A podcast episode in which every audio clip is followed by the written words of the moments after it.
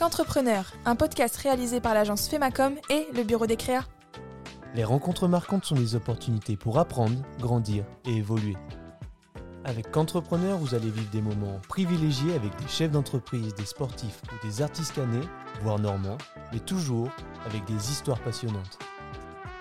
Je suis Axel Moulin, fondateur de Femacom, l'agence de communication innovante qui propose les services d'un responsable de communication externalisé. Et je me suis rendu compte que un enfant que je ne connaissais pas, qui était à l'autre bout du monde, se levait le matin et devait traverser une pile de déchets qui était en fait mes déchets. Mm. Moi, ma mission, c'est de faciliter l'accès à une consommation saine et durable. Mm. À un moment donné, j'ai un blanc. Ah ouais? Et je fais, putain, j'ai un blanc. Tu le dis devant tout le monde Ouais. Et au moment où j'ai dit putain, je, fais, je me rends compte du coup que j'ai un micro. Et je m'entends dire putain. Avant de vous plonger dans cet épisode, je voudrais vous présenter notre nouveau partenaire, Les Bons Biens, une agence immobilière canaise responsable.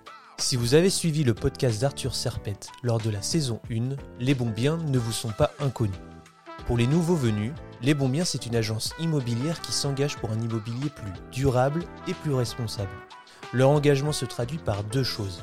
Premièrement, la promotion de biens à haute performance énergétique et deuxièmement, par un accompagnement dédié à la rénovation énergétique des logements de leurs clients. Que vous ayez des projets d'achat ou de vente immobilière à Caen, que vous souhaitiez améliorer l'efficacité énergétique de votre logement, les bons biens sont les experts dont vous avez besoin. Leur équipe de professionnels vous accompagnera tout au long de votre projet, de l'estimation de votre bien jusqu'à l'acte de vente. Les bons biens, c'est donc l'assurance d'un projet immobilier réussi dans le respect de l'environnement. Alors, si vous voulez en savoir plus, je vous invite à écouter l'épisode avec Arthur Serpette. En attendant, je vous souhaite une bonne écoute. On est parti. Aujourd'hui, nous sommes avec Axel. J'ai déjà une question. Le nom, de presse- le, le nom on dit Vermosen? Vermouzen. Vermosen, déjà, ça part bien. Euh, Axel que j'ai rencontré pour la première fois lors d'un BNI, euh, on s'était pas parlé, mais je t'avais bien écouté, j'avais trouvé ça passionnant. Euh, tu es aujourd'hui à la tête d'un concept que j'adore et qui est compliqué à mettre en place. Euh, Est-ce que tu es en avance sur ton temps? Est-ce que tu es une pionnière? Tout ça, on va en discuter. On va en discuter, et c'est parce que c'est compliqué à mettre en place que j'ai souhaité, te faire passer sur un épisode en espérant pouvoir t'aider à faire passer ton message. On va parler de tes expériences passées, de ton passage au TEDx de Caen, de ton concept de drive, de zéro déchet, de ta volonté de ne pas mettre, euh, de ne pas être une extrémiste, mais de faire comprendre que chacun est à son niveau, enfin, ah, chacun à son niveau pour, peut mettre en place des petites choses qui permettent de faire du bien à la planète. Est-ce que c'est un emploi du temps, un programme qui te convient? Parfait. Très bien. Alors, on passe à la première question. Axel, qui es-tu? C'est hyper dur. en plus, je m'y attendais à cette question. Euh, Axel, j'ai créé la fourmilière. C'est un drive zéro déchet. C'est comme un drive classique, mais beaucoup mieux, puisque tous les produits sont des contenants réutilisables et consignés. Et ce ne sont que des produits que je sélectionne directement auprès des producteurs. Je vais les voir, j'échange avec eux, je regarde comment est-ce qu'ils travaillent. Et s'ils ont une démarche qui est respectueuse de l'homme et de l'environnement, je sélectionne les produits. Et je travaille également avec des grossistes qui ont la même démarche, donc pour tous les produits que je ne peux pas avoir en direct, par exemple le sucre ou le cacao, pour m'assurer qu'on est sur la même démarche et que ce soit bien rémunérateur pour les producteurs. Ok. Vas-y, continue, Ouais. continue. Euh, en fait, j'ai eu, j'ai toujours voulu travailler dans les circuits courts. Moi, je suis arrivée en lycée agricole quand j'avais 15 ans. Je connaissais pas du tout le milieu agricole et je me suis rendu compte que les agriculteurs étaient les seuls chefs d'entreprise qui ne choisissaient pas le prix de vente de leurs produits. Et en fait, ça me semblait complètement aberrant. Et j'avais vraiment envie de remettre l'église au milieu du village et envie de travailler sur un concept qui pouvait être novateur, permettre aux consommateurs de bien manger, de choisir des bons produits, mais en même temps de pouvoir rémunérer les producteurs. C'est vraiment un- un- une mission qui me tient à cœur depuis très longtemps. Aujourd'hui, qui décide finalement du prix? C'est les, grandes distributions? La grande distrie Ouais, ça va être euh, soit ils travaillent avec une coopérative, mais vraiment une coopérative, on est plus sur euh, de, de l'industrie et de l'entreprise. euh. C'est eux, c'est vraiment eux qui choisissent le prix, c'est pas le l'adhérent, le producteur. Ouais. Donc on va imposer un prix et une partie du produit, euh, enfin une partie de la rémunération des producteurs qui vient également des subventions de la PAC, des subventions européennes, ce qui fait qu'on vend une, enfin le producteur du coup peut en vendre en dessous de son prix de revient puisque son revenu va être complété par la PAC. À côté de ça, il y a quand même euh, le revenu moyen d'un agriculteur en France, c'est 1280 euros par mois pour une moyenne de 55 heures de travail par semaine. Mm. Euh, le temps légal est 35 heures, mais on est, je crois, à 32 heures. Je dis peut-être une bêtise, sera à vérifier 32 heures en moyenne pour un Français. Donc on, on est bien au-dessus pour les agriculteurs. Et il y a 25% des agriculteurs qui vivent en dessous du seuil de pauvreté. Pour rappel, leur métier, c'est quand même de nous nourrir. Ils se lèvent à 5 heures du mat pour aller ramasser des poireaux sous la pluie pour que nous, on puisse avoir à manger dans nos assiettes. Donc en fait, ça me semble juste hyper important de pouvoir les payer, enfin bien les rémunérer et payer pour le travail qu'ils font, quoi. C'est un métier de passion Ouais. C'est clairement un métier de passion parce que c'est fou, il y en a encore qui veulent, de, qui veulent rester, qui veulent reprendre euh, finalement cette activité. Puis il y a énormément de risques, que ce soit sur du euh, maraîchage ou de l'élevage. Bah, par exemple, de l'élevage, tu vas inséminer ta vache. Mhm. Elle va faire son veau. Il Mhm. faut que tu attendes trois ans avant que la génisse puisse à nouveau être inséminée Mhm. et donner du lait. Donc tu fais vraiment un investissement sur du long terme. Pendant tout ce temps-là, tu as énormément de risques. Elle peut tomber malade, il peut y avoir un accident, euh, elle peut mourir. Et en fait, ton investissement peut à tout moment partir. Mhm. C'est du vivant. Et peut-être qu'elle n'aura pas du tout la production attendue. C'est comme la problématique de la météo. Quoi. Exactement. Ouais. Tu es maraîcher, tu as décidé d'implanter telle ou telle euh, production. Et finalement, le climat, comme on a eu cette année, est pas du tout celui qui était. euh, enfin, n'est pas du tout normal. Mm. Et donc, du coup, ça impacte énormément sur, euh, sur la production. Là, c'était hyper compliqué cette année de faire des moissons. Et aujourd'hui, on s'en rend pas encore compte parce qu'on a à manger, nous, dans nos rayons. Donc, on a l'impression que tout va bien. Mais en vrai, il y a quand même, ça a quand même vraiment un impact sur, euh, sur notre souveraineté alimentaire. Et on va être assez vite impacté. Est-ce qu'en France, on a une dépendance euh, énorme aux pays étrangers? Je vais être très transparente. Je suis pas capable de donner Ouais. balance commerciale entre l'export et Ouais. l'import. Donc, euh, je préfère ne pas dire de bêtises. Ok, ok, non, Ouais. aurait. Non, non, mais euh, en gros, la structure, c'est que nous, comme on a une, euh, on a une partie de nos, nos enfin, notre surplus de production, on peut l'exporter. Et quand on exporte notre surplus de production, on va l'envoyer par exemple dans les pays du Sud, mais on le vend en dessous du prix de revient, Mm. puisque nous, on a un complément pour nos producteurs.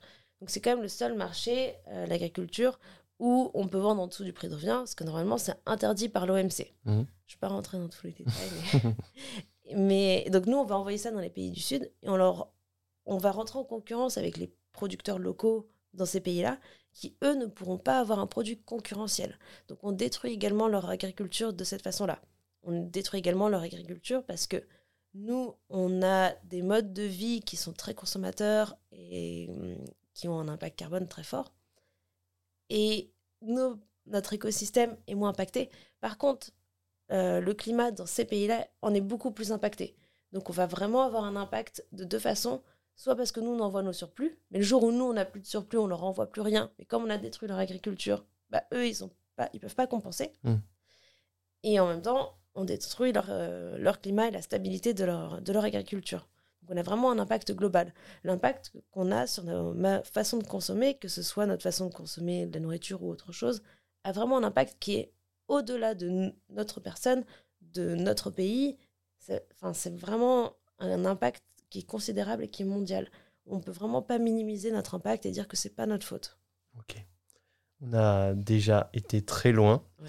À partir d'une question qui était Axel, qui es-tu Je pense que ça me définit plutôt bien du coup. Bah ouais, c'est ça. On- Oui, c'est vrai que ça veut, ça, on- ça, ça- ça veut dire beaucoup, finalement, Ouais. que tu partes bien en tête directement dans le sujet. Euh, du coup, je voudrais revenir un petit peu euh, sur toi, euh, sur Axel d'avant, d'il y a quelques années. Euh, J'ai fait un, un tour très rapide sur LinkedIn. Ouais. Euh, J'ai vu que tu avais de l'élevage de Kézeg. Ouais. c'est des chevaux? Ouais, Ouais. c'est l'élevage de mes parents. Ok, d'accord. Et ensuite, tu as fait un petit passage à la banque, puis par l'événementiel, puis tu en arrives à, aller à la fourmilière, c'est ça? Ouais, c'est ça. Vas-y, on fait un, un- un court. euh, Vas-y, je te laisse faire un court résumé de tout ça.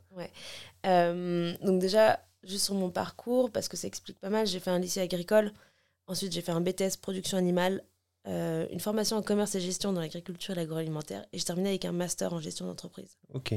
Euh, sur mes trois lycées, c'était hyper important pour moi dès que je, je suis sortie du, de mon bac, de choisir trois lycées différents avec des visions différentes de l'agriculture pour me permettre de me faire mon propre avis. Mhm.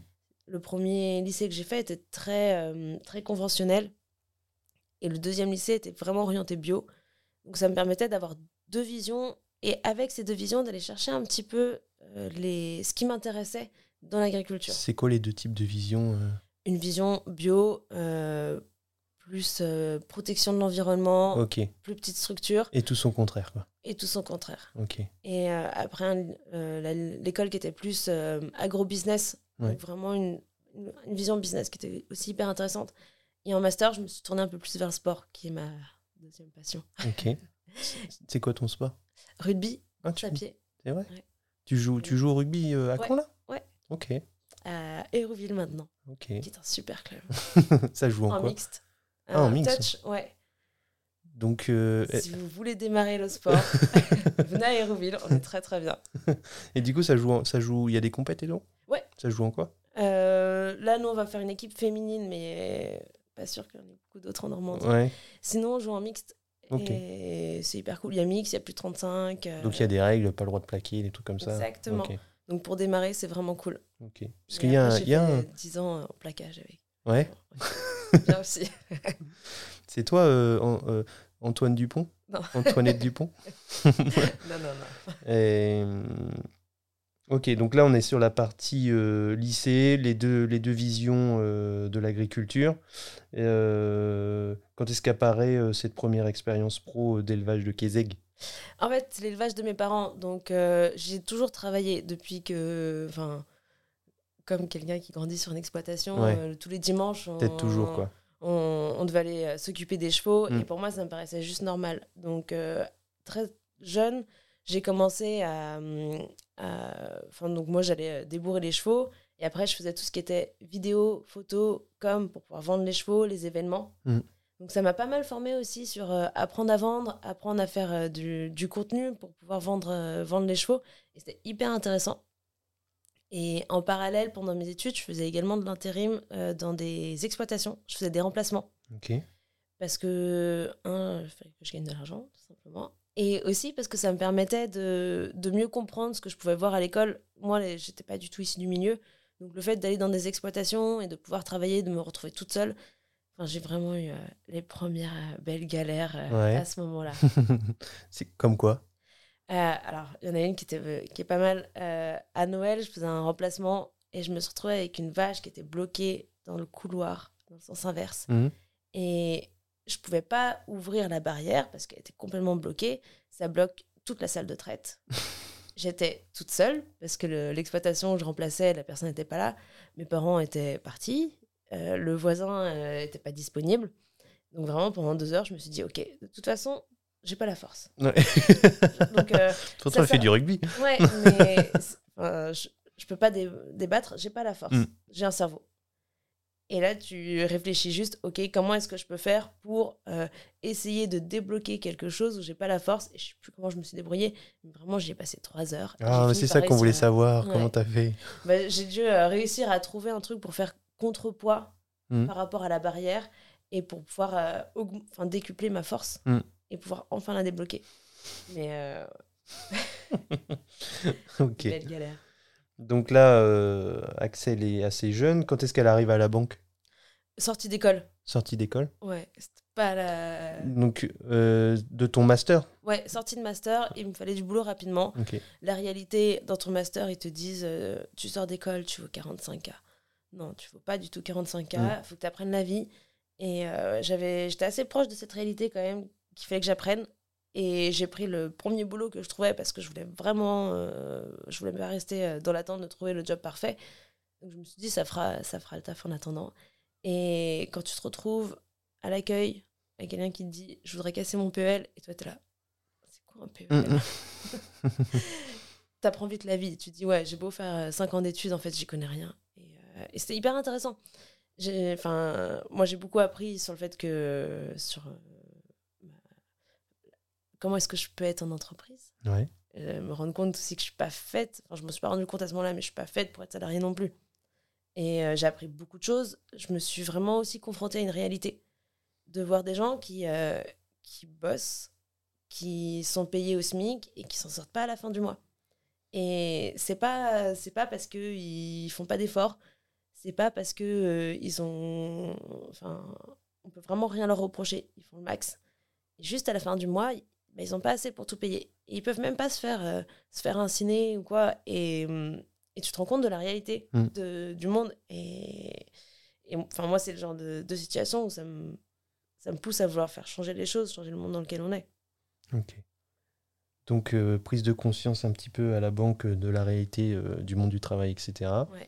Après, tu arrives sur de l'événementiel. Donc Ouais. là, on est, on, a- on y est toujours pas. Ouais. Commence plusieurs expériences là. J'ai démissionné de la banque euh, pour venir travailler. C'est là que je suis arrivée à Caen pour aller travailler à Falaise dans une. euh, Et parce que tout ça, c'était où?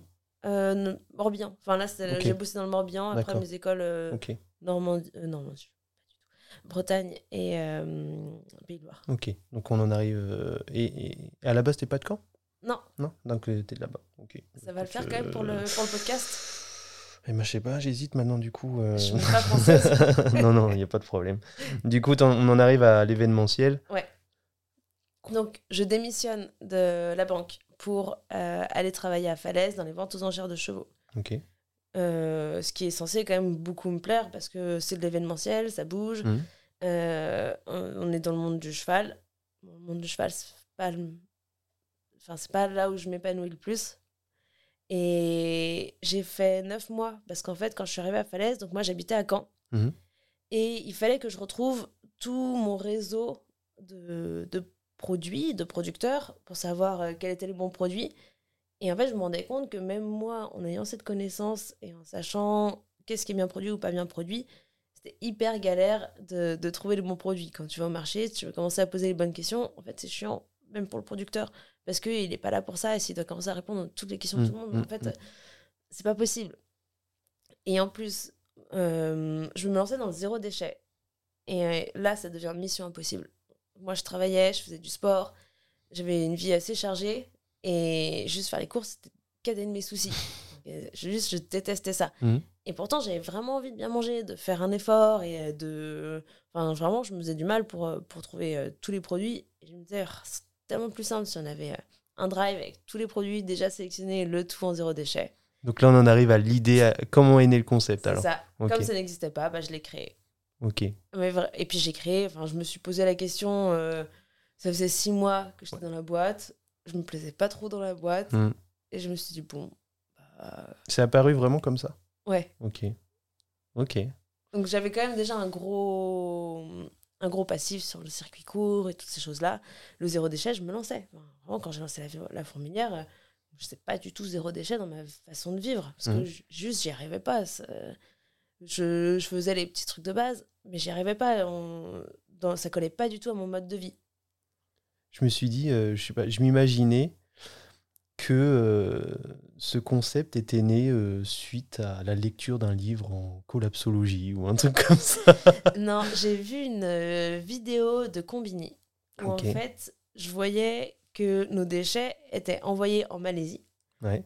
Et je me suis rendu compte que un enfant que je ne connaissais pas, qui était à l'autre bout du monde, se levait le matin et devait traverser une pile de déchets qui était en fait mes déchets. Mm.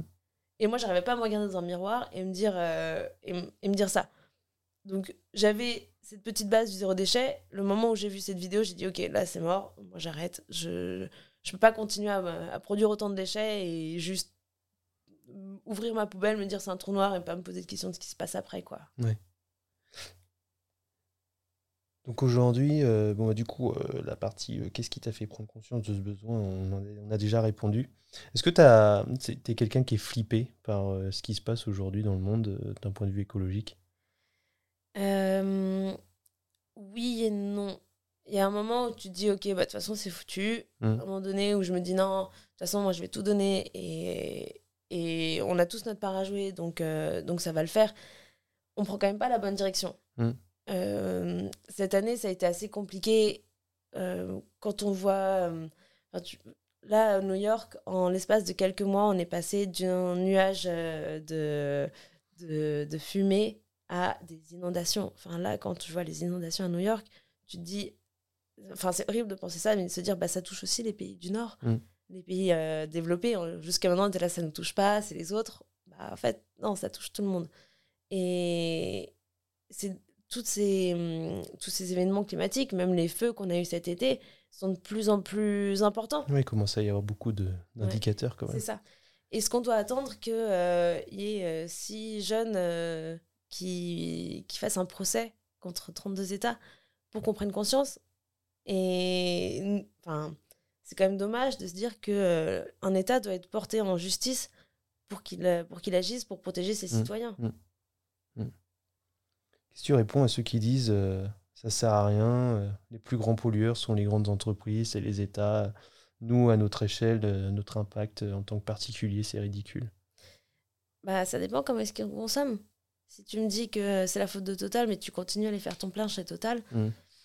bah, t'as un impact aussi, en fait. Et hum, chacun, de notre côté, on peut faire quelque chose. Euh, que ce soit dans tes modes de consommation, si toi, tu te dis je peux rien faire parce que c'est les autres, bah, il faut. hum, Enfin, c'est comme dire. euh, ouais, j'essaie de trouver un- une métaphore qui va être. euh, qui va être parlante, mais euh, de comparer euh, des clous en disant euh, les clous sont pas bons, regarde la cabane, ça passe pas pour la cabane. Enfin, c'est pas très clair, mais euh, bah ouais, mais en fait, tu peux pas comparer un clou à une cabane. Le clou fait partie de la cabane, Mm. va te permettre de construire ta cabane, Mm. Mais tu compares pas un clou et une cabane. Ouais. Donc c'est pareil, tu peux pas comparer. euh, Enfin, moi, je me comparais pas à Total. Je, je- je n'ai absolument pas le poids de Total. Mais par contre, bah, je fais partie de ce système qui nourrit Total. Qu'est-ce que tu fais, toi, à ta petite échelle? J'ai créé une boîte, c'est déjà vrai. pas mal. C'est vrai Euh, Qu'est-ce que je fais? Euh, En fait, c'est devenu tellement partie de mon quotidien. Bah, j'ai vraiment, maintenant, je suis vraiment full zéro déchet. Et je vois pas. C'est aussi là où c'est compliqué, où du coup, des fois, je me rends pas trop compte de ce qui est compliqué. Mais juste parce que euh, ça vient avec, euh, avec le temps, avec les habitudes. Je fais beaucoup, beaucoup, beaucoup de vélo. Ouais. Euh, Elle- est venue en vélo aujourd'hui. ouais. T'es venue d'où en vélo? Voilà, je suis à Saint-Comté, donc Ah, ça va. c'est juste à côté. Mais mais moi, j'habite à 17 km de, de, de la Fourmilière et je le fais à vélo tous les jours. Quand je dis que j'aime bien le sport aussi, Attends, on arrive, il va bientôt pleuvoir tous les jours, tu vas voir. je suis équipée. Euh, donc ouais, tu te déplaces en vélo, Ouais, zéro déchet. ouais. euh, Qu'est-ce que je. Enfin, ma, ma façon de consommer Mhm. dans, dans l'alimentaire. Donc flexitarien. Flexitarien. Ouais, ouais, ouais. Euh, en vrai, moi, oui, moi je mange de la viande, c'est pas du tout un problème pour moi, mais c'est aussi parce que je sais d'où ça vient. Ouais. Je sais euh, avec quel producteur je travaille, je sais comment est-ce qu'ils travaillent. Ils ont une démarche qui est hyper engagée et de se dire que les. Enfin, on a quand même besoin de ces animaux pour entretenir le territoire. Mm. Euh, c'est hyper important. Et autant que ce soit des animaux qui. euh, Enfin, pour moi, c'est une boucle aussi. Je comprends tout à fait euh, les personnes qui sont végétariennes, il n'y a pas du tout de, de débat là-dessus. Euh, moi, dans ma démarche, euh, je la trouve plus complète dans ce sens-là. J'avais une dernière question un peu compliquée, peu philosophique, tu Oh vois. là là. Oula. Tu penses que la technologie peut être la réponse ou qu'il faut freiner le développement finalement de notre so- société, de notre mode de consommation, etc., de, de- notre manière de faire? Ouais, euh, je suis pas sûre que la technologie soit, un- soit une solution. Il y a plein de solutions avec la technologie et c'est cool, on met plein de choses en place. Mm. On a besoin de, des technologies, on a besoin par exemple des réseaux sociaux pour, euh, pour alerter, pour euh, informer. C'est hyper important. On a quand même, enfin, nos ressources sont limitées. Mm. Et il faut que on arrête, enfin, faut qu'on fasse vraiment attention de, à nos ressources, qu'on les protège. Et espérer que la technologie va nous sauver, c'est vraiment se cacher euh, derrière une réalité. Ok. Ok. Euh, pour va faire- Ouais, non, Je mais, te déprime pas trop. mais non, tu me déprimes pas. Et J'ai lu un livre de collapsologie, ça, ça m'a déprimé. Euh, quand je t'ai rencontré, euh, tu nous avais fait un petit speech euh, sur les changements. Alors, je je suis plus sûr, hein, tu vas me dire, tu vas me contredire. C'était lors d'un BNI, justement, à. Carpiquet. Euh, Peut-être petit- expliquer ce que c'est qu'un BNI, tout le monde ne sait pas ce que c'est. Un BNI, c'est un... oui, c'est vrai. Je sais pas si j'en ai déjà parlé sur les épisodes précédents. C'est simplement un regroupement de chefs d'entreprise de... qui font, qui exercent différentes activités. Et puis, qui... l'objectif, c'est de se recommander les uns les autres. C'est un cercle, un cercle pro, quoi. C'est, bien. C'est bien. Euh, en gros, tu nous avais fait un petit speech sur les changements de composants utilisés par les grandes marques dans leurs produits, en expliquant qu'ils n'étaient pas obligés de le mentionner. Ouais. Alors, déjà, je dis pas de bêtises, Non, c'est bon. qu'ils n'étaient pas obligés de le mentionner sur les étiquettes et que, bien sûr, les nouveaux composants n'étaient pas forcément foufou pour la santé Mm. et peut-être euh, même euh, un peu en- encore moins écolo que ce qui était mis dedans à la base, Euh, que c'était lié ou mis sur le dos de la guerre en Ukraine, ça je sais plus trop. Euh, Aujourd'hui, est-ce que tu as une autre un peu actualité du moment comme ça? Parce que tu vois, c'est le genre de petit truc, tu fais ah ouais, ok. Bah, la grosse actualité, euh, oui, moi j'ai l'impression que, je suis dans le milieu, que tout le monde est au courant, mais euh, c'est le fait que euh, on a, les industriels diminuent les quantités dans les paquets, Ouais. augmentent le prix. Ouais, Donc euh, ça, c'est vraiment un des gros enjeux. Euh, le fait que euh, la, filière laitière fasse des gros bénéfices, c'est vraiment pas le cas de tout le monde. ouais ça on en, parle, on en entend souvent Ouais. parler. hein. Ouais, ouais. Ça se répercute pas du tout sur les producteurs. Ouais. Et nous, on n'a pas. Enfin, moi, j'ai pas augmenté mes prix. Et euh, donc, euh, dire que. Mettre ça sur le, le coût de la matière première, non. Ok. Ok. Je te propose d'aller un peu plus sur la partie drive fourmilière. Ouais. La partie, euh, la partie euh, qui nous intéresse, euh, encore plus, plus la partie entrepreneur, exactement.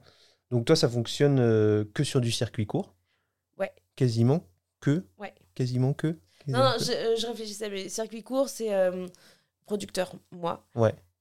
Producteur, grossiste, moi. Ok. Les grossistes, ils ça. sont... ils sont vraiment dans le coin aussi? Je travaille avec principalement deux grossistes, un qui est à Rennes, un qui est à Lille. Ok, donc ça va. Ouais. Ça va.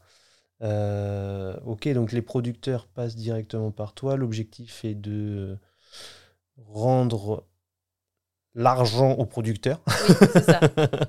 et de rendre l'argent aux producteurs. Euh, C'est eux qui décident des prix. Moi, je leur dis Ah, j'aimerais bien prendre des yaourts. Ils me disent Ok, c'est tant d'euros le kilo. Ok. Est-ce que euh, ça rend le prix de vente euh, beaucoup plus cher que ce qu'on trouve en grande surface Euh, J'ai fait tout un article là-dessus, sur Ouais. les prix, justement, où je compare. Par contre, je compare vraiment sur euh, équivalence. Donc, euh, je comparais avec Biocop, marque, enfin, Carrefour Bio Ouais. et Greenwiz, je pense, que j'avais pris. C'est qui ça? C'est un, un e-commerce sur tout ce qui va être bio. Ok. Et je me suis pas comparée à la fourche, puisque la fourche, on est vraiment sur du bio pas cher. Euh, ça- je- pour moi, c'est un oxymore de dire qu'un produit de qualité est pas cher. Enfin, Ouais. C'est qu'il y a un truc qui va pas quelque ouais, part Il y a une vraie question aussi de se poser, euh, de- à se demander, ok, le produit, qui gagne de l'argent derrière? C'est une vraie, une vraie question de, de bien essayer de comprendre sur chacun des produits qu'on achète. Ou alors il est pas bio. Ouais, non, mais c'est en général de se dire, ok, même quand tu achètes un t-shirt à 4 euros, à 4 euros, euh, fallait payer le, le local, le fait qu'il soit venu jusqu'ici, Mm. euh, combien est-ce que la personne qui l'a produit a gagné? Enfin, je, je dévie. Et la question était, euh, combien est-ce que gagne le producteur? Euh, oui, non, c'était est-ce que c'est le, le- le produit à la fin pour le consommateur, il est beaucoup plus cher qu'en grande surface ou Euh, si tu compares avec du Lidl, oui, c'est plus cher. Ouais. Mais en fait, euh, ce que tu vas consommer sur du bio direct producteur, la fourmilière ou autre euh, circuit, Mm. tu vas acheter moins, Mm. tu vas acheter de meilleure qualité. Donc, tu as besoin de moins pour bien te nourrir. Tu cuisines un peu plus, mais tu as besoin de moins de produits. Donc, moi, j'ai plein de clients qui me font des retours en me disant, mais en fait, euh, mon panier, il a vachement diminué par rapport à ce qu'on achetait avant. On n'est pas du tout aussi amené, on n'est pas... hum, Il n'y a pas ce côté, euh, tiens, peut-être que tu as aussi besoin d'acheter euh, des, des bonbons et peut-être que tu avais envie d'acheter des biscuits ouais, et des chips. le marketing. Voilà. euh, Nous, euh, on n'a vraiment pas cette partie-là. Mm. C'est un des gros avantages d'acheter en ligne, c'est qu'en fait, tu as ta liste de courses, tu achètes ta liste de courses et tu n'as pas plus. Mm. Et, et ça te permet du coup aussi de mieux contrôler ton budget. J'ai pas mal de personnes qui me disent, mais en fait, le moment où, où ça part en vrille, c'est euh, je suis partie en grande surface parce qu'il me manquait un produit, il y avait un truc en tête de gondole, je me suis dit, ah, c'est vrai que ça pourrait être pas mal, et je le prends aussi. Et là, du coup, bah ouais, t'exploses ton, ton budget et t'arrives à la caisse, tu dis, waouh, tant que ça. Qui sont les producteurs? Tu fais des noms ou, euh, Bon, potentiellement, c'est toujours bien Ouais, j'ai- Je travaille avec une soixantaine de producteurs. Donc, euh, j'aurais un peu peur de pas tous les citer. Mhm. Je travaille depuis le tout tout début et pour moi, c'est assez important de les citer. Euh, David et Sandrine Sénéchal, qui, donc euh, l'herbe autrement, c'est les tout premiers que j'ai rencontrés. Enfin, c'était pas les tout premiers, mais c'est les premiers avec qui j'ai décidé de travailler. C'est les premiers qui m'ont fait confiance et c'est ce qui m'a permis derrière d'ouvrir mon réseau. C'est toi qui les as démarchés? Et eux, ils ont une exploitation euh, à taille humaine où leur, euh, c'est une des premières exploitations bio que eux ils ont racheté derrière. Et euh, les vaches sont euh, à l'herbe, elles mangent que de l'herbe Mhm. et c'est la base Elles pour sont euh, c'est situé où? Vassy, du côté de Vassy. Ok, je suis poussé.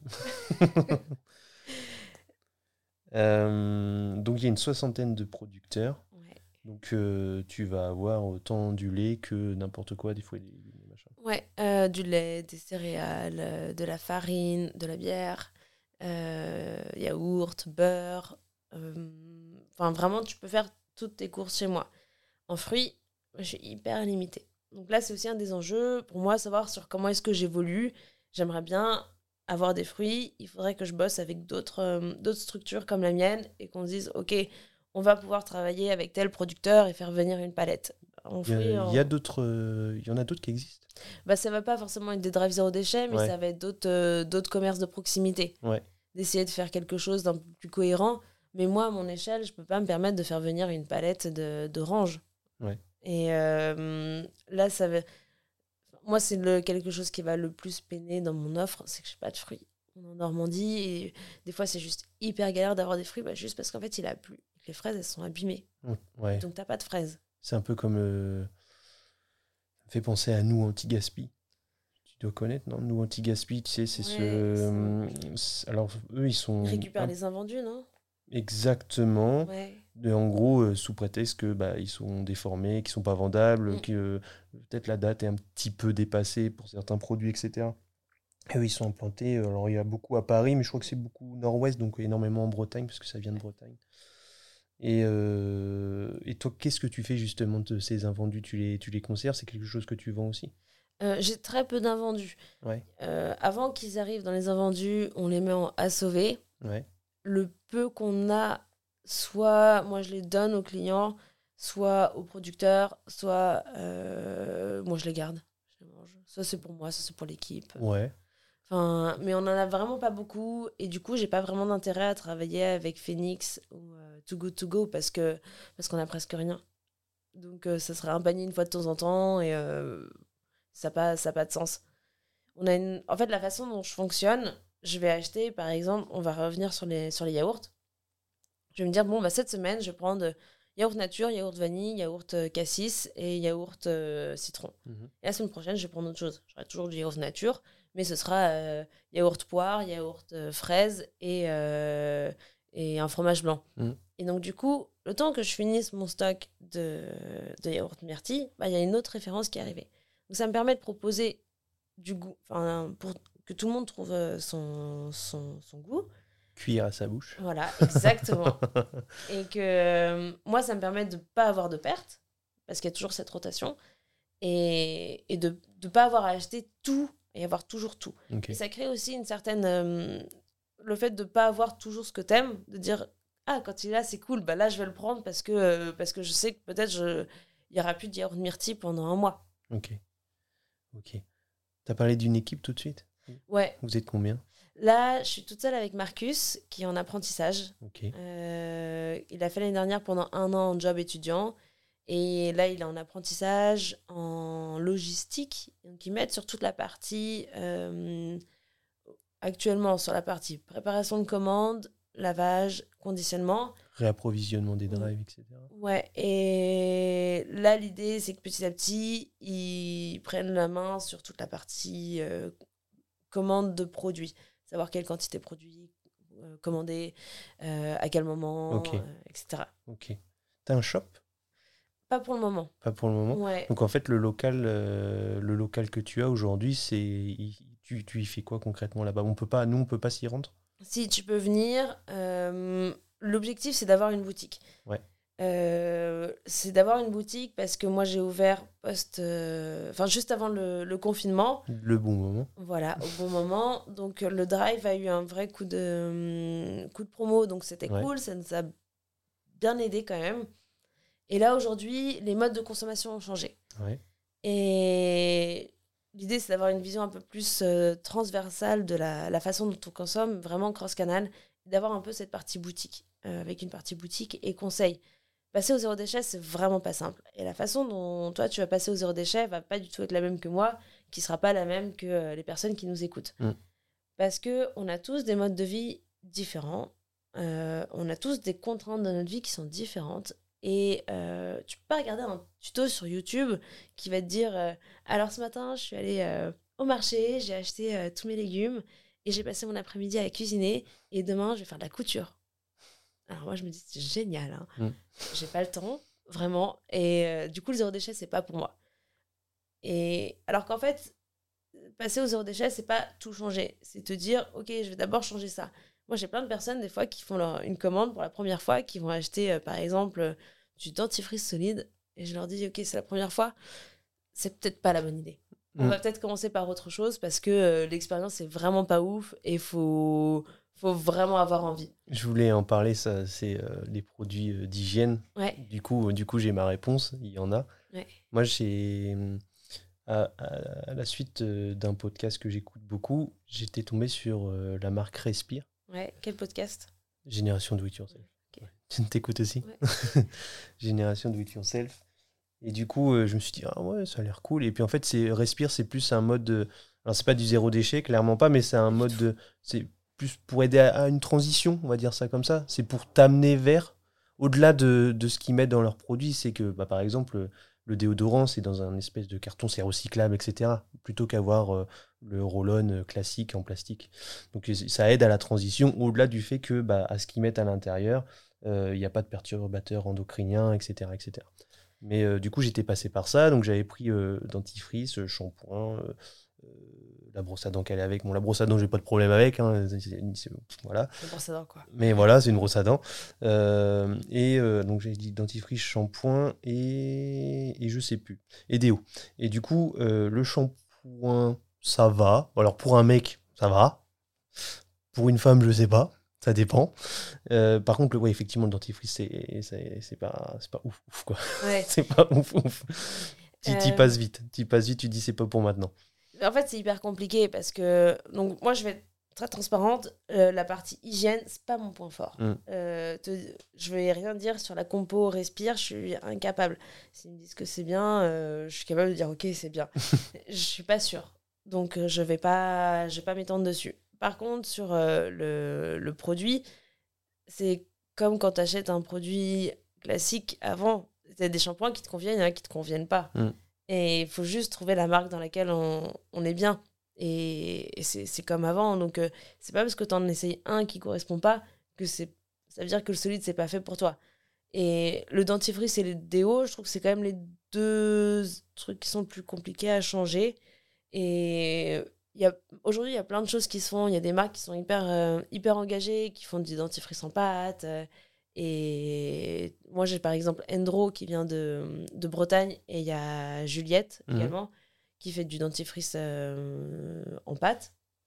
Donc ça permet de d'avoir des alternatives plus intéressantes. Mais c'est comme pour tout le reste, il faut trouver son, son bon produit. Et ça, c'est dentifrice, là, ça marche?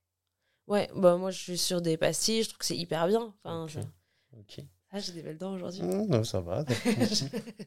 les gens, le- les gens J'avais pas, j'avais pas mauvaise haleine, donc ça va. Euh, Tu devras pas le dire là. je le dirai en off peut-être. Ouais.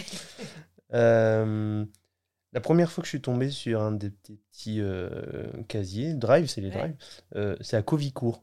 Et c'était il y a deux semaines. Ils sont où ces Drive En fait, c'est le, c'est le premier. Enfin, c'est le premier.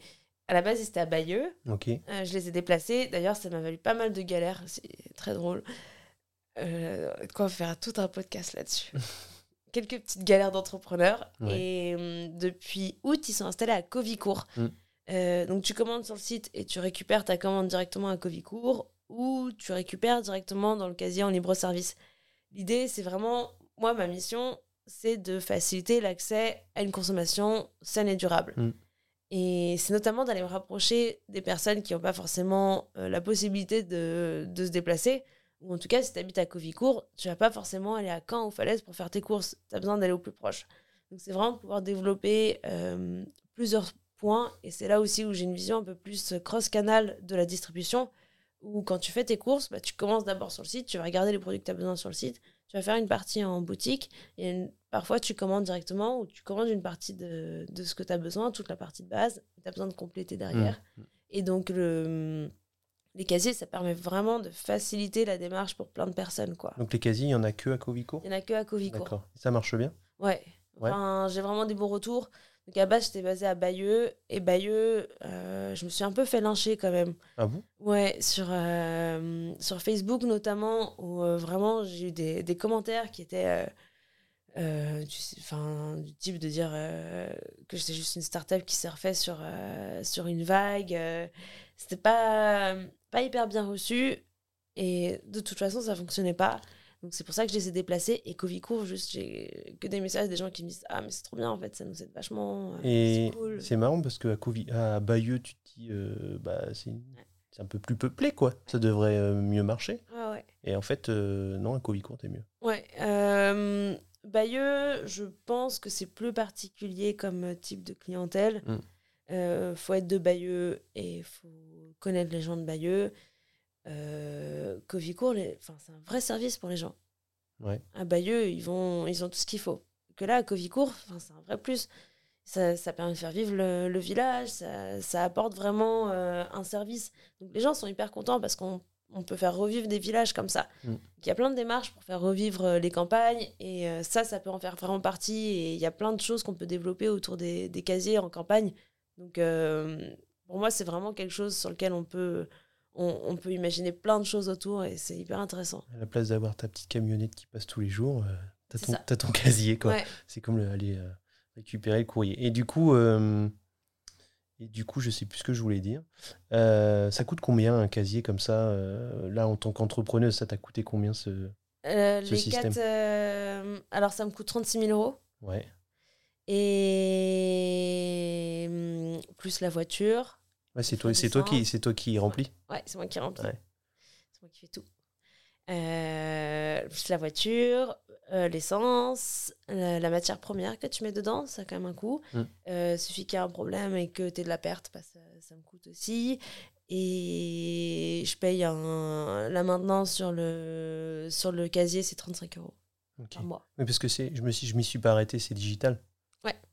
Comment Et- ça, tu t'es pas arrêté? Non, bah non, j'allais au domaine de Covicourt pour un mariage. Tu vois, je l'ai vu, j'ai fait, oh, tiens. Et ok, il y a combien, il y a combien de casiers dedans? 51. Ah, Il y en a 51, ouais, c'est un, Ouais. un gros truc. C'est un gros truc. Ok. Euh... T'es toute seule pour gérer tout ça? Ouais. Et là, c'est un peu le, le gros dilemme. C'est qu'en fait, je suis toute seule à faire la com, le marketing, la compta, euh, remplir les casiers, parce que Marcus n'a pas le permis. Euh, Marcus m'aide beaucoup sur toute la partie conditionnement, euh, lavage, préparation des commandes. Mm, mm. Mais euh, après, tout le reste, toute la vie d'entrepreneur, le développement, tout ça, c'est moi qui gère tout. Ok. Donc, D'où euh, mes petites cernes. ouais, d'où les cernes. Et hum, en gros, il y a eu un premier déménagement. T'es passé de où à où? Non, je suis toujours. euh, c'est que les casiers qui ont Ah, déménagé. c'est que les casiers, Ouais. d'accord. Moi, je suis toujours là où je me suis, là où j'étais au début. Ok. Euh, Donc en septembre, c'est ça que tu as fait, c'est euh, changer de Bayeux à Covicourt. ouais, au mois d'août. Et là, normalement, je devrais déménager la fourmilière. C'est un peu entre parenthèses, pour la simple et bonne raison que moi, je- enfin, j'ai beaucoup de boulot, j'ai plein de choses à faire. Et du coup, le fait de déménager, c'est un nouvel enjeu. Et ça fait 4 ans que je suis sur la fourmilière, 4 ans que je n'ai pas pris de vacances. Mm. Euh, une journée type, j'arrive à 7 heures. Là, depuis un mois, je me force à partir à 20 heures. Mhm. Des fois, je fais pas de pause euh, à midi. Il n'y a plus de rugby alors? Euh, le rugby, c'est lundi soir. Et lundi soir, c'est le seul soir à 19h00. Ah ouais, la boutique est fermée. et, et j'ai repris vraiment bien le rugby là euh, l'année dernière. Et du coup, ça me cadre un peu plus et ça me permet d'avoir cette sortie. Mais sinon, oui, je bosse non-stop. Je bosse le dimanche. euh. Ouais. Parce que c'est euh, ouais, open 6 jours sur 7 Ouais, 6 jours sur 7. C'est 6 jours sur Maintenant, 7 je ferme le mardi. Ok. Pourquoi le mardi? C'est le jour où j'avais le moins de monde. Ah ouais. Ouais. Et euh, le lundi, j'ai vraiment beaucoup de commandes le lundi. Donc, je peux pas fermer le lundi. Tous les autres jours, c'est pareil. Enfin, le mardi, j'avais moins de monde. Donc, euh, Donc on a ouais. Ce qu'on disait en off, c'est qu'aujourd'hui tu te poses beaucoup de questions Ouais. sur euh, l'avenir de la fourmilière. Euh, récemment, j'ai vu passer euh, comment ça s'appelle? Un financement participatif Ouais. que tu as mis sur tes réseaux. Je crois dans ta, je sais plus si tu l'as mis dans ta newsletter. ouais. Moi, je communique beaucoup, beaucoup sur la newsletter. T'as du monde qui te suit sur la newsletter? Ouais. euh, moi, je, enfin, je la développe pas assez. Je pense que je pourrais vraiment le faire plus. C'est mensuel? Non, c'est tous les dimanches. Ah ouais. Ça me prend 6 heures tous les dimanches. C'est quelque chose que j'adore. en fait. Ouais. Euh, pouvoir communiquer sur euh, ce qui se passe dans le monde, Ouais. pouvoir donner mon avis sur euh, plein de sujets. Il y a un vrai lien avec la communauté en Ouais. plus, c'est cool. Ouais, ouais, j'ai pas mal de retours de la part de mes clients qui me disent Ah, j'ai un peu de retard, ou Ah, c'est hyper intéressant ce sujet-là, ou Tiens, t'as parlé de tel livre et du coup, je l'ai acheté. bientôt, je vais pouvoir faire des liens d'affiliation. un euro, un euro par. si vous cliquez sur mon lien, je gagne qu'un euro. Ouais. Euh, du- on pourra le mettre sur le drive, hein. Sur le drive, sur le podcast, pardon, Ouais. sur le podcast. Euh, donc ouais, tu te poses énormément de questions. Euh, en fait, c'est parce que parce que c'est compliqué. Finalement, il y a pas. on- tu vois, les mecs de Bayeux disaient c'est une startup qui qui qui surfe sur la vague, mais en fait. non seulement pas vraiment, et en plus, bah, la renta, elle est compliquée. Quoi. Ouais, alors je suis autofinancée. Enfin, autofinancée, j'ai juste un prêt bancaire. J'ai pas d'investisseur. J'ai pas levé de fonds. Je suis toute seule, j'ai pas d'associé. Mm. Euh, le- gérer une équipe, c'est compliqué. Moi, j'ai une apprentie qui m'a lâché euh, l'année dernière. Mm. Et en fait, une personne en apprentissage, pour moi, c'est quelqu'un qui compte vraiment dans l'entreprise. C'est quelqu'un avec qui tu passes du temps, tu passes du temps à la former, Mm. à lui expliquer les choses. Tu donnes de ton temps pour cette personne-là. Et c'est un vrai investissement. Donc quand la personne, au milieu de son contrat, décide d'arrêter parce qu'elle n'avait pas compris que c'était un CDD et que ça fonctionne pas comme ça, bah, bah, en fait, c'est un vrai impact sur, euh, sur la boîte. Mm. Quelqu'un qui est dans ta structure et qui fait... euh, qui n'est pas spécialement investi sur une petite boîte, ça se sent vraiment. Euh, et oui, clairement, on a un fonctionnement startup parce que euh, on est sur un modèle qui est novateur, donc on a besoin de faire beaucoup plus de travail pour démocratiser le modèle, pour expliquer ce que l'on fait. Euh, Oui, il y a beaucoup de, de, de pédagogie dans c'est derrière. ça. Euh, c'est pas comme ouvrir une boucherie. Tout le monde sait ce que c'est. Ouais. Tout tout- le monde sait comment ça marche. Voilà. euh, Moi, il faut que je l'explique 15 fois, 1000 fois. Je peux avoir fait 20 000 posts. Les gens me disent, je comprends pas comment ça fonctionne. C'est normal, en fait. C'est parce que c'est pas logique et c'est pas. Enfin, c'est pas logique, si, c'est très logique, mais c'est juste que c'est pas notre mode de fonctionnement habituel. Et c'est aussi du zéro déchet, du local. Il y a plein de choses qui rentrent en compte et donc c'est normal. Nous, on a un vrai travail à faire autour de ça et ça prend beaucoup d'énergie. Et ça prend beaucoup d'énergie. C'est moi qui gère tout le site web aussi. ouais. Donc, euh, c'est moi qui ai vraiment fait tout le site. Site e-commerce en plus, pas forcément très simple. quoi. Ouais, C'est toi qui l'as créé? Ouais. Avant, j'étais sur WordPress. Donc là, c'était quelqu'un qui me l'avait créé, qui avait fait vraiment une- un bon Ouais, boulot, une bonne base. Qui est pas forcément fait pour du e-commerce. Euh, ou, non, si, c'était quand même pas mal. Mais en fait, en trois ans, bah, il avait vraiment accumulé pas mal de dettes techniques. Ouais, Il fallait que je passe à autre chose. Donc là, je suis passée sur Shopify. voilà. Ouais. Et euh, du coup, c'est hyper simple pour moi à gérer, mais aussi pour mon équipe. Mm. De- le, le site est vraiment très intuitif. Donc, euh, ils peuvent facilement mettre des choses en place. Ou tu- si j'ai quelqu'un en stage, je peux facilement lui dire tiens, tu peux rajouter tels éléments sur les fiches produits, c'est facile à faire. Et en plus, moi, je fais beaucoup de no-code à côté. Mm. Donc, j'ai développé toute ma base de données. J'ai développé tout un modèle autour euh, pour nous faciliter euh, le, le travail. Et je peux euh, créer des ponts entre mon Shopify et mes outils no-code que j'ai créés à côté. Et ça nous fait gagner un temps fou. Ouais, pour automatiser un petit Ouais, peu. quoi. j'automatise énormément.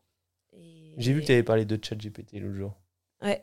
je, je suis pas encore hyper adepte et je Ouais. l'utilise pas encore très bien, mais je pense qu'il y a vraiment plein de trucs à faire. Forcément. Ouais, c'est juste que oui, moi je dis bonjour à ChatGPT.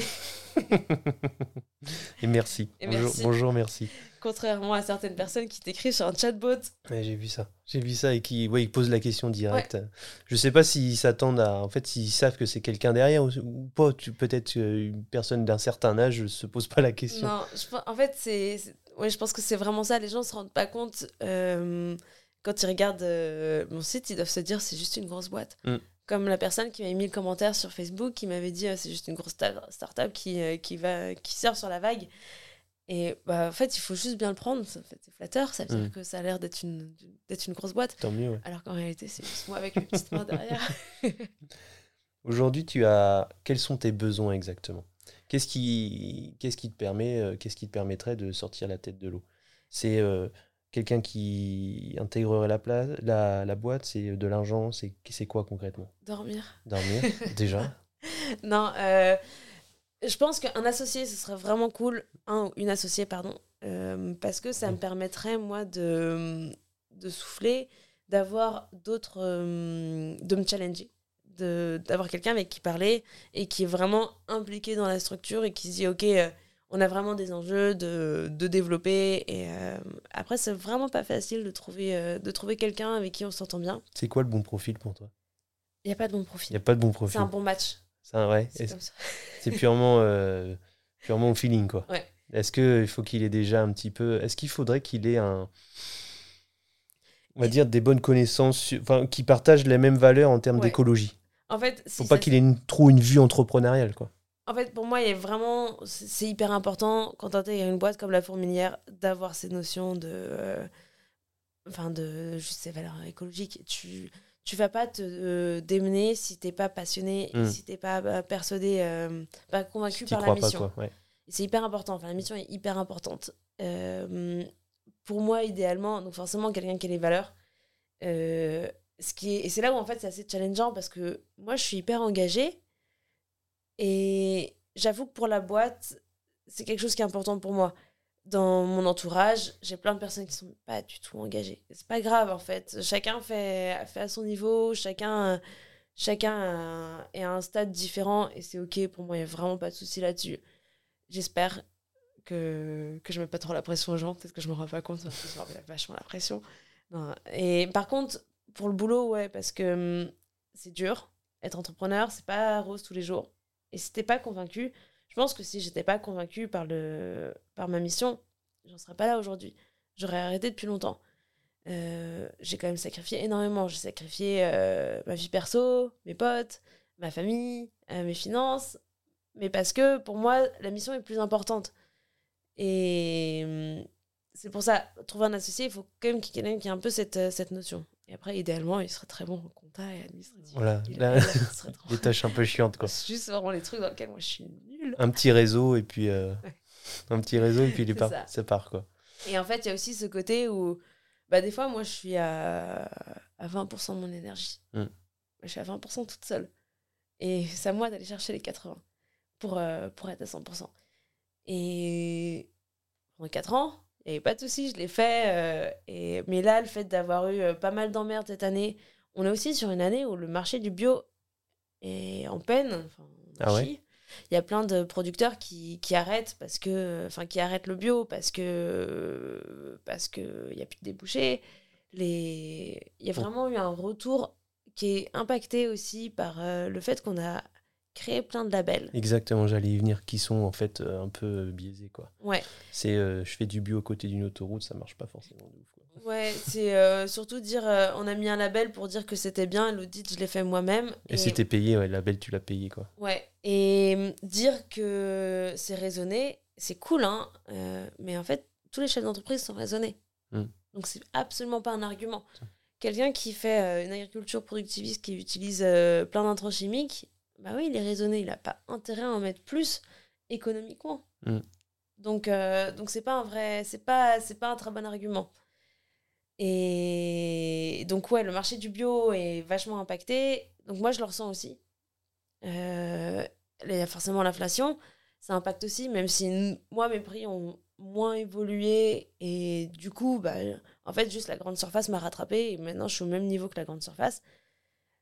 Bah ouais, mais bon, quand même, euh, ça, le marché peine un peu. Et du coup, il faut que tu te battes pour un marché. une équipe euh, qui, qui est pas fiable, euh, c'est pas du tout péjoratif. hein, euh, si je dis que l'équipe est pas- fiable, c'est juste que c'est un vrai enjeu aussi de manager. Et quand tu as peu d'expérience, parce qu'en vrai, je suis quand même assez jeune, et donc j'ai très peu d'expérience de management. T'as quel âge? J'ai 31. Ça va. Et euh, du coup, j'ai quand même pas énormément d'expérience en. c'est- puis on est des humains qui gèrent des humains. Donc euh, c'est pas évident. T'avais jamais managé avant euh, la fourmilière? Si, un peu, mais. euh, Mais vite fait. non, manager une équipe quand t'es manager ou manager une équipe quand t'es chef d'entreprise. Mm. Et qu'en fait, t'es là. En fait, Tu fous si pas tu même fais pression. pas rentrer de l'argent Mm. là maintenant, Mm. Bah, je sais pas comment je te paye à la fin du mois. Donc, Mm. quand t'es manager et tu dis, euh, bah, juste euh, ça, c'est tes objectifs, il faut que tu fasses comme ça, toi, t'as moins la pression et du coup, tu mets moins la pression à tes Mm, équipes. Bien sûr. Et quand t'es entrepreneur, bah, c'est pas la même chose, quoi. Et en fait, c'est hyper dur de le faire comprendre aussi à ton équipe, de dire, bah, en fait, ton rôle compte dans l'équipe. Ce que je, ce que je disais tout à l'heure. Enfin, t'es pas, euh, pas juste un, un numéro. Ce que tu fais a de l'impact pour l'entreprise.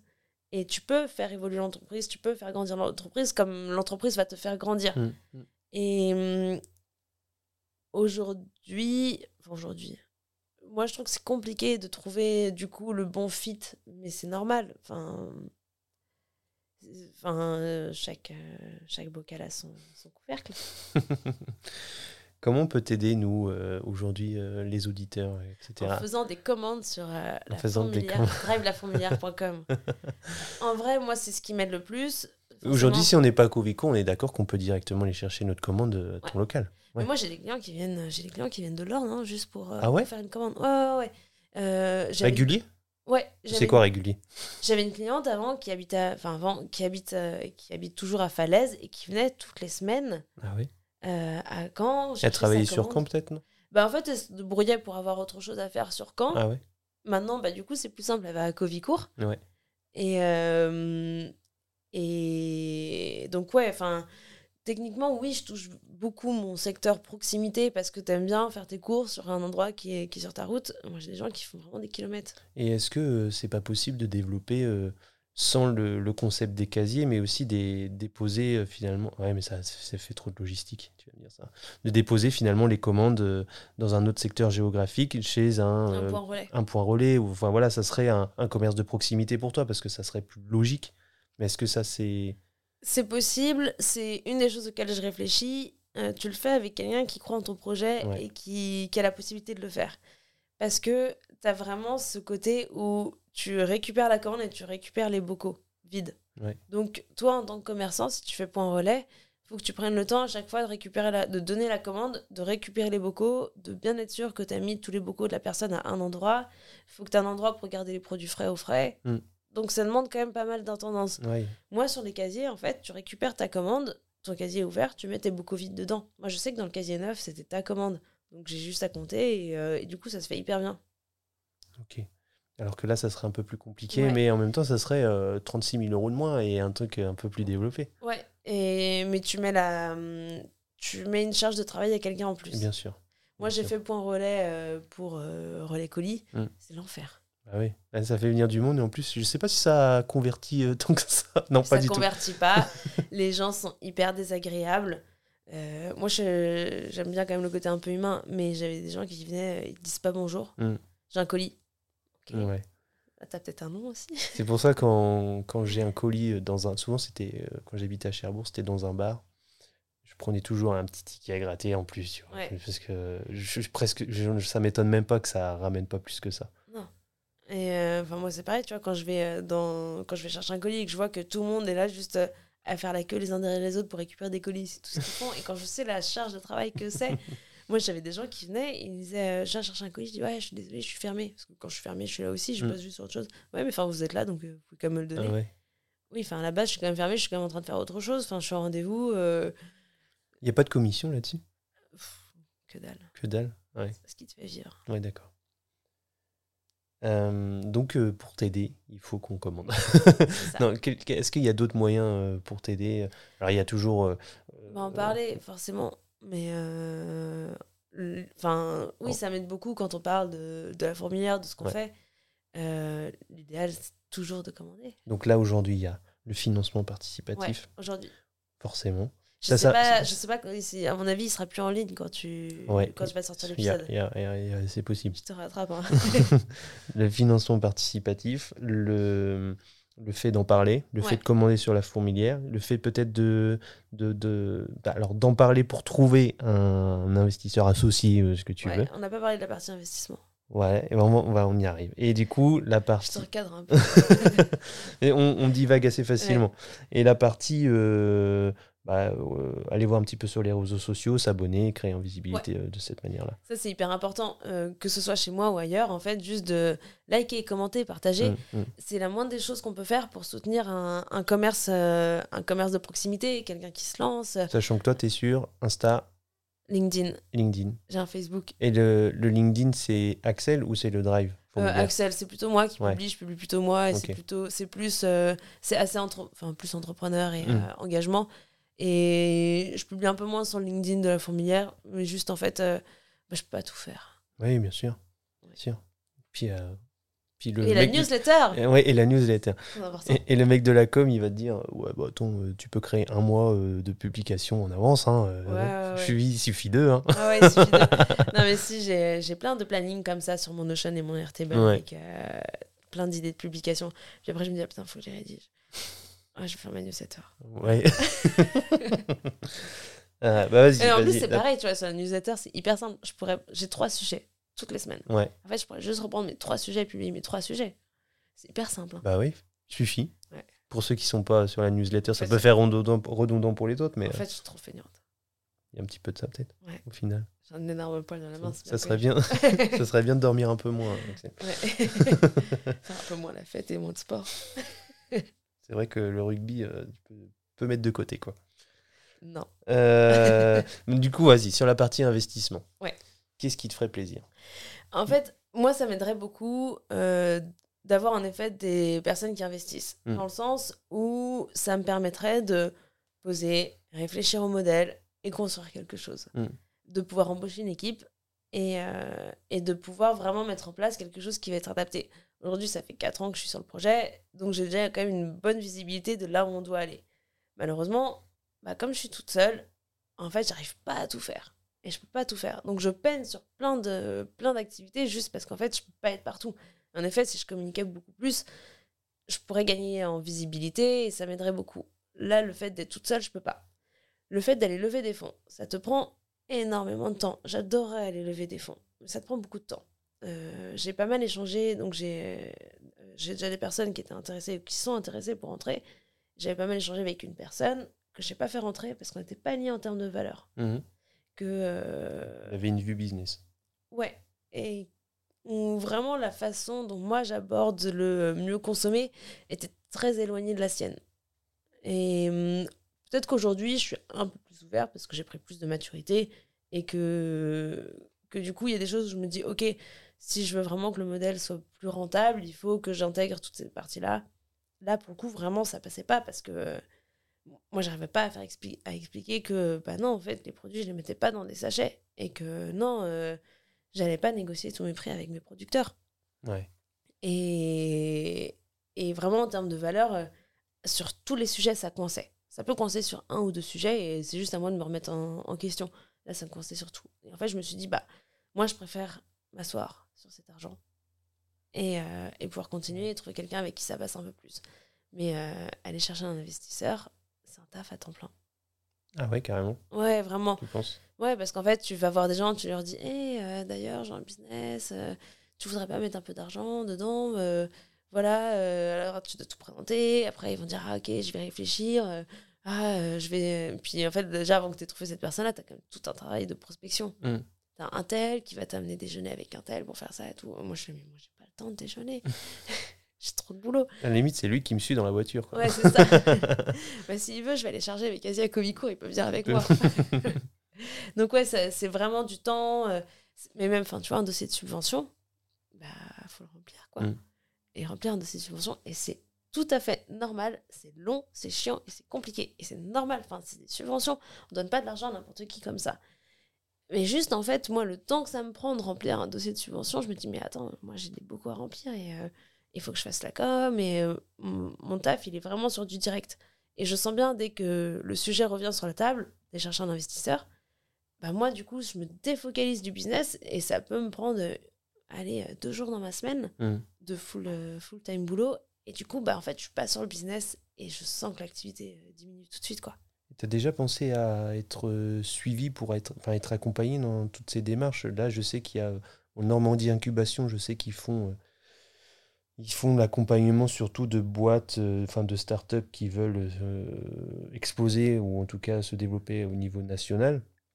Ce qui n'est pas forcément le cas de la fourmilière du coup, mais je suis presque sûr que tu dois avoir des petits organismes qui t'aident dans toutes ces démarches un peu compliquées et chronophages.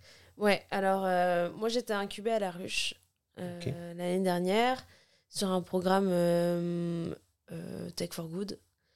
Et c'était hyper intéressant. On n'a pas trop parlé, on n'a pas trop bossé sur la partie investissement parce Mm. qu'en fait, ils vont te mettre en contact avec des gens, mais tu as quand même tout le taf à faire toi-même. Ouais. Donc là, nous, c'était vraiment euh, t'aider à développer ta boîte, à, à te développer en tant qu'entrepreneur. Et c'était hyper intéressant. Enfin, vraiment, euh, moi, ça m'a. Je pense que ça a été hyper, euh, hyper structurant pour moi et pour la fourmilière.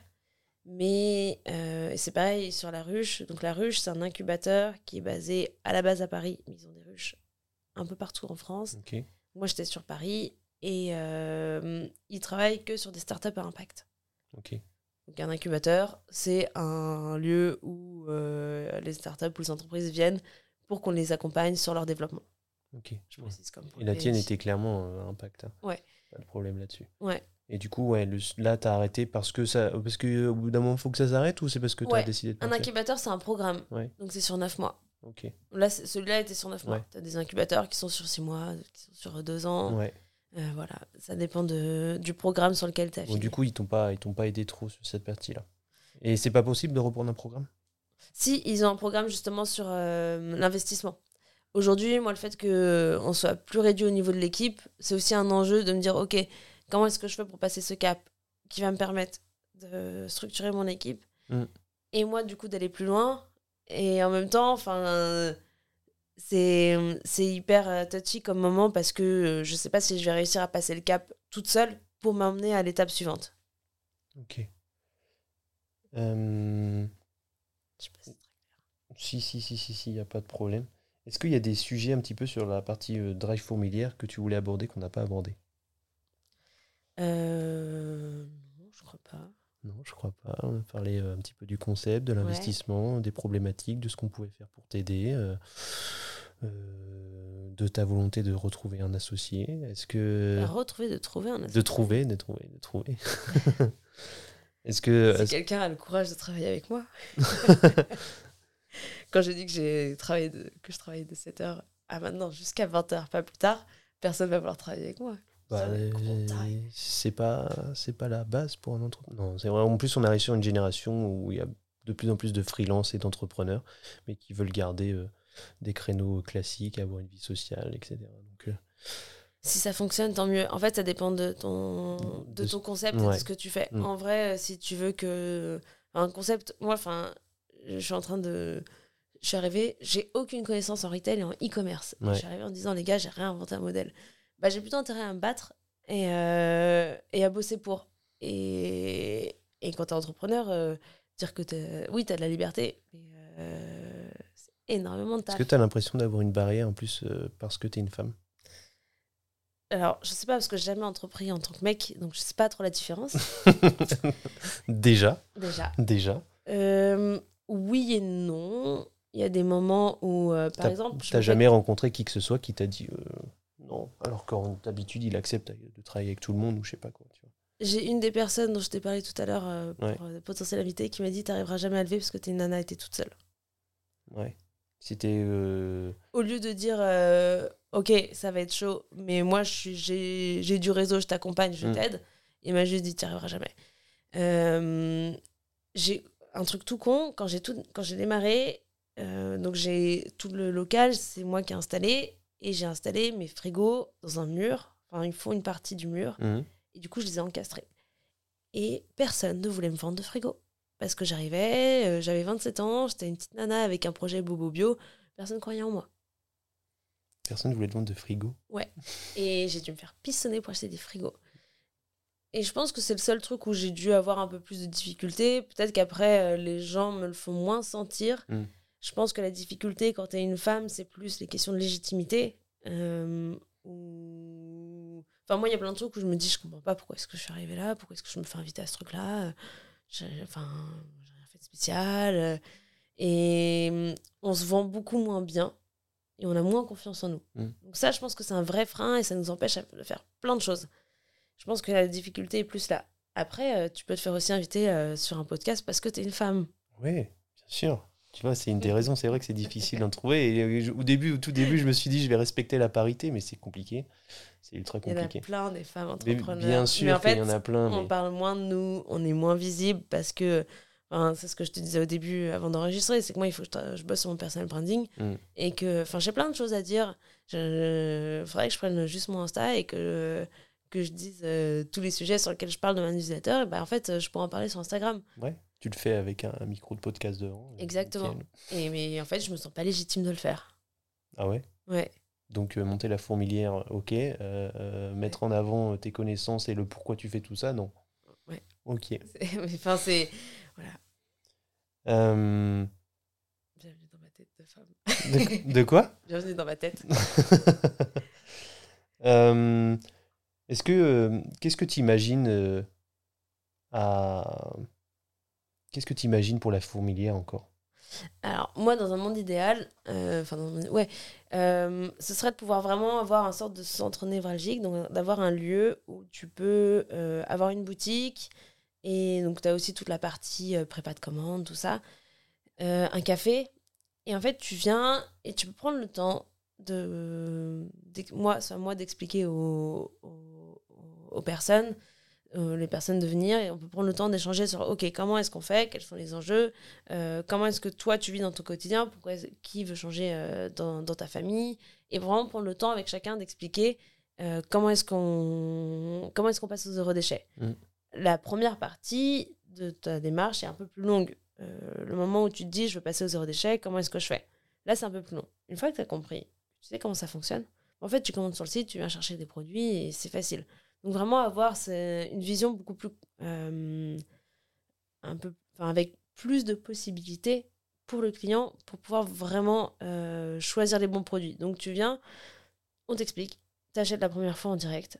La fois d'après, tu peux commander une base sur le site. T'as pas pris le temps de faire ta commande, c'est pas grave, tu passes, t'achètes tes produits en, en direct. Vraiment de s'adapter à tous les besoins du client. Je sais pas comment est-ce que toi tu fonctionnes, mais globalement, quand on achète quelque chose, bah, on va aller voir sur internet, on va le voir en magasin. Mhm. Et en plus de ça, des fois, on demande juste conseil à quelqu'un en magasin, puis finalement, tu retournes chez toi et tu l'achètes sur internet. Donc, il faut vraiment essayer de, de prendre tous ces petits, tous ces canaux qu'on utilise et les exploiter au maximum et les faire se connecter entre eux. Ta vision. C'est ta vision du truc euh, Ouais, dans, le, dans le monde idéal, comme tu dis. ouais, avec à côté de ça un média sur lequel euh, je pourrais parler un petit peu de tous ces sujets-là. Un podcast. Ouais, euh, un podcast, un média, un, un blog. euh, le podcast, je trouve que c'est hyper intéressant parce que, après, moi, je suis une grosse, grosse consommatrice de podcasts. Donc, je trouve ça cool. euh, Tu peux parler, euh, c'est hyper simple. Les articles, c'est un peu plus compliqué. Il faut avoir du temps, il faut se poser. Ouais. Moi, je trouve que c'est intéressant parce que tu peux vraiment décortiquer. Moi, j'adore mettre des liens, expliquer. Tiens, j'ai lu telle étude, voilà. Là, là, le podcast, c'est naturel. Tu peux faire. Il y a des ça. blancs, on s'en fout. Il y a des bugs, on s'en fout. Ouais. hein. C'est plus authentique. C'est ça. Et euh, tu peux faire des versions courtes. Moi, je te vois bien faire des versions courtes. Ouais. euh, Ouais. Ça serait un, truc de ouf. J'espère qu'avec euh, cet épisode, en tout cas, je vais avoir. Imagine, imagine, j'ai écouté votre épisode sur qu'entrepreneur et puis bah, je suis intéressé par pour vous rencontrer pour pouvoir être votre associé. Ouais, ça serait génial. Ça serait cool. Ça serait cool. Euh, j'ai vu, j'ai vu, je voulais en parler un petit peu, euh, que tu avais été invité au TEDx de Caen. Alors, c'est ce que je te disais en off, que je ne connais pas du tout euh, la répercussion, l'ampleur qu'a le TEDx de Caen. Mais comment ça s'est fait? Tu as été invité? Ouais, Ouais. j'ai quelqu'un qui m'a contacté qui m'a dit ce serait cool que tu, que tu postules et que tu, que tu fasses le process de recrutement. Tu as des choses à dire, c'est hyper intéressant. Ouais. Et c'est c'est ce qui m'a mis un petit peu le pied à l'étrier. Euh, parce que euh, entre temps j'ai refait un séminaire et c'est des choses que je trouve hyper intéressant aussi de monter sur scène pour euh, raconter des choses. Ouais. Ça, c'est un truc qui me plairait bien aussi. Ah ouais Qui me faire- plaît bien.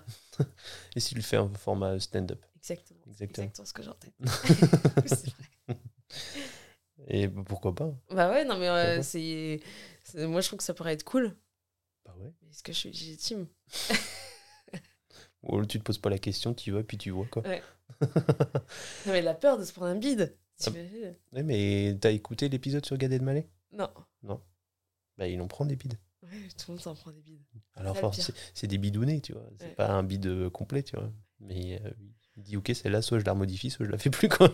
Et justement, bah, pour revenir sur le TEDx, donc euh, le TEDx, t'apprends un texte par cœur pendant 10 minutes, un truc que t'as travaillé, Mm. et, euh, et tu dois le présenter sur une scène devant 200 personnes. Là, il y a 200 personnes au, au TEDx. En vrai, quand t'es sur scène, tu vois pas les gens. Ouais. Tu, tu parles, en fait, Tu vois le premier rang, quoi. Tu vois le premier rang vaguement, oui, parce Mm. que... Et donc, moi, t'as une coach, t'as quelqu'un qui te qui t'accompagne pendant tout le process, qui... euh, Ouais, ça rigole pas, quand même. hein. Ouais, heureusement hein, que tu as, que as ça parce que t'arrives. Enfin, c'est hyper cadré. Donc, le TEDx, c'est une franchise américaine. Mm. Donc, euh, tu peux pas mettre tout et n'importe quoi.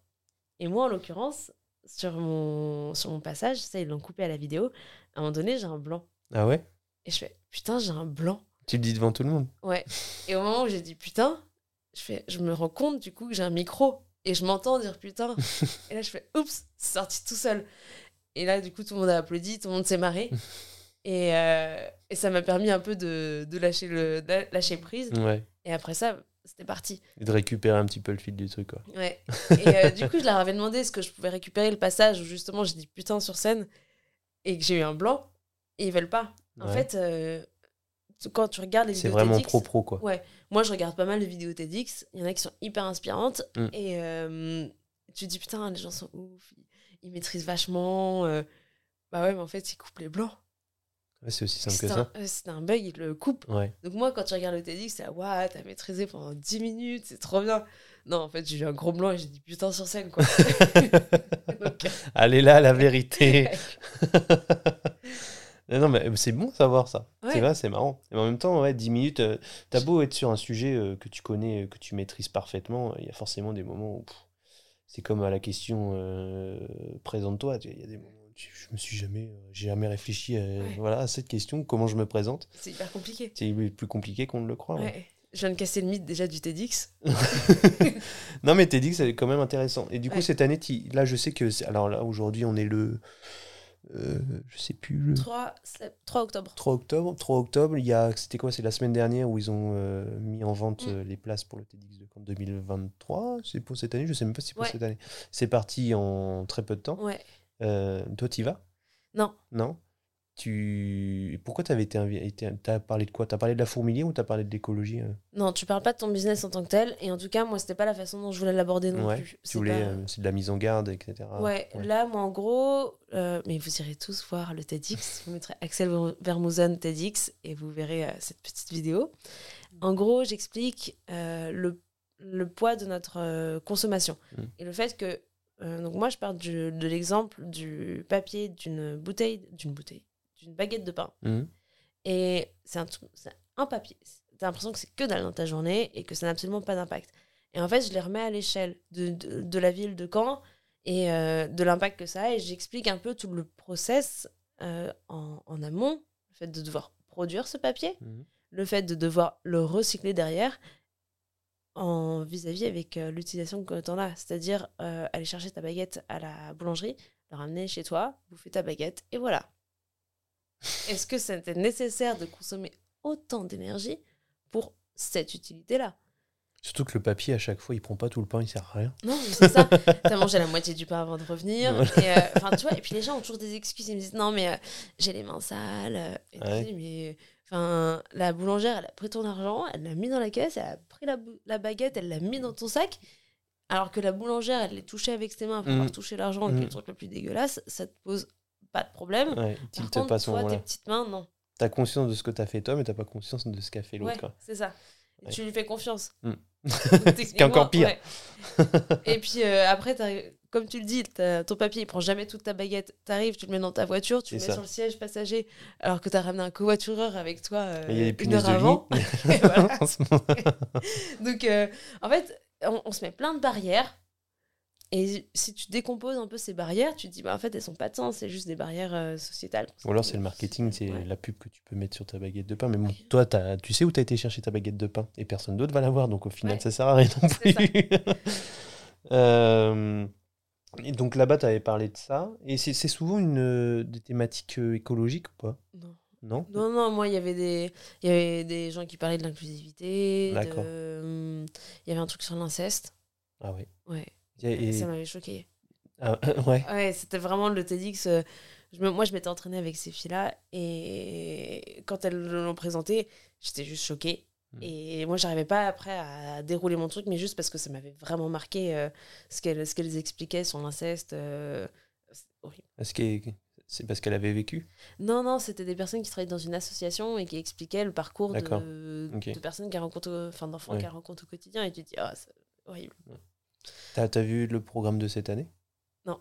Non non, sais- je sais le thème, mais je crois qu'il n'est pas encore sorti le programme. Ah ok.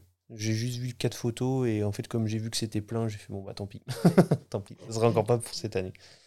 Euh, Quel conseil tu te donnerais? Alors t'as 31 tu m'as dit aujourd'hui. Ouais. Imagine que tu te vois, tu te rends compte quand t'avais 20 ans. ouais. La fille, euh, la Axel de 31 ans rencontre la Axel de... Ouais. qui a 20 ans. Quel conseil tu lui Je vois donnes très bien d'où vient cette question. Je vois pas. Euh, je lui dirais, tu peux y aller, tu peux monter ta boîte, t'inquiète pas, ça va le faire. Ok. Parce que j'ai toujours voulu monter ma boîte, j'ai toujours voulu être à mon compte. Et euh, mais même, tu vois, quand j'étais jeune et que je disais, je veux devenir chef d'entreprise, les gens sont là, Ah, elle est mignonne. et juste de dire, mais en fait, c'est pas grave, tu vas y aller, tu vas te planter et tu vas apprendre. Et tu vas apprendre beaucoup plus. Mais n'écoute pas les autres qui cherchent juste la sécurité pour toi. C'est pas, c'est pas ce qui est fait pour toi. Comment tu vois euh, la vie d'un- d'une entrepreneuse? Tu prends les sujets euh, tous les jours? Tu, prends, tu les laisses venir et puis tu essaies de les surmonter et puis tu te laisses jamais abattre? Euh, je pense que c'est pas si simple. Ça dépend vraiment de des moments de vie de ta boîte. Ça dépend de ton humeur.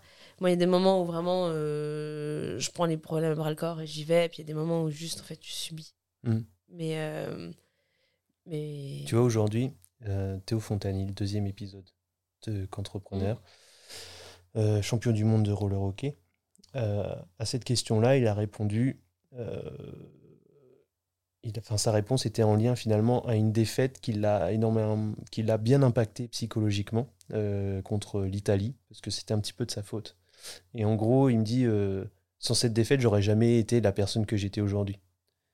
Est-ce qu'aujourd'hui, tu arrives à rentrer dans ce mindset où tu te dis aujourd'hui, peut-être que la fourmilière c'est compliqué, mais je sais que derrière, j'en serai que plus heureuse et si j'arrive à monter et développer euh, la fourmilière, ça sera grâce à ce moment-là. ouais, euh, je je prends vraiment les choses pas comme un échec. Euh, Comme Mandela, quoi. Ouais. Euh, la, la gestion RH qui m'a vraiment mis à mal et qui coûte beaucoup pour la boîte, Mm. C'est vraiment un, énorme apprentissage euh, sur, euh, sur plein de choses. Et je la referai, l'erreur. Je vais la refaire mille fois peut-être. Mais euh, je la ferai différemment. Et euh, surtout, en fait, moi, le RH, c'est vraiment un truc qui C'est me- c'est ce, cette erreur de recrutement, tu l'as tu l'as ouais, tu l'as mal vécu ouais, tu le, vis, tu le vis un peu mal parce Ouais. que c'est de l'humain et parce que tu fais confiance aux Mm. gens et que tu. Moi, je, je donne beaucoup. Je donne beaucoup pour ma boîte. Mm. Je me sacrifie. Et du coup, des fois, tu attends quand même un peu quelque chose en retour et tu vois que bah, pas forcément. Et je me suis dit, bah, plus jamais je serai cool avec les gens. Mm. Maintenant, j'ai compris, je vais être euh, cette patronne méchante. En fait, non. Tu y arriveras pas. C'est pas moi. Pas donc, comme ça. euh, donc ça ne change strictement rien. Enfin, peut-être que des fois je suis méchante, mais pas, pas dans le sens où vraiment où Sur le terrain de rugby, quoi. ouais je donnerais pas. Puis je- si j'ai envie de, de donner de mon temps et de me sacrifier pour des gens, je continuerai à le faire parce que c'est ma nature. Ok. Comment on peut te contacter? En fait, j'ai déjà la réponse. Insta LinkedIn? Ouais, Insta, LinkedIn, euh, sur le site. sur le site. Euh, a un petit plugin avec un petit. je laisse mon 06 directement ici. euh, Peut-être pas, on sait pas. Je sais, tu fais ce que tu veux. Euh, Non, façon, ça va, c'est l'audio quand même. Sinon, vous m'envoyez un message, je vous le donnerai, c'est pas grave. Euh, ouais, t'as as tendance à répondre, t'es quand même actif sur les réseaux. Ouais, j'essaie de répondre au maximum. Euh, je réponds aux vraies questions pertinentes. Ok.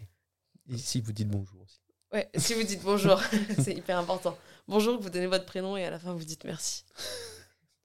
Euh, Est-ce que je te laisserai pas clore cet épisode?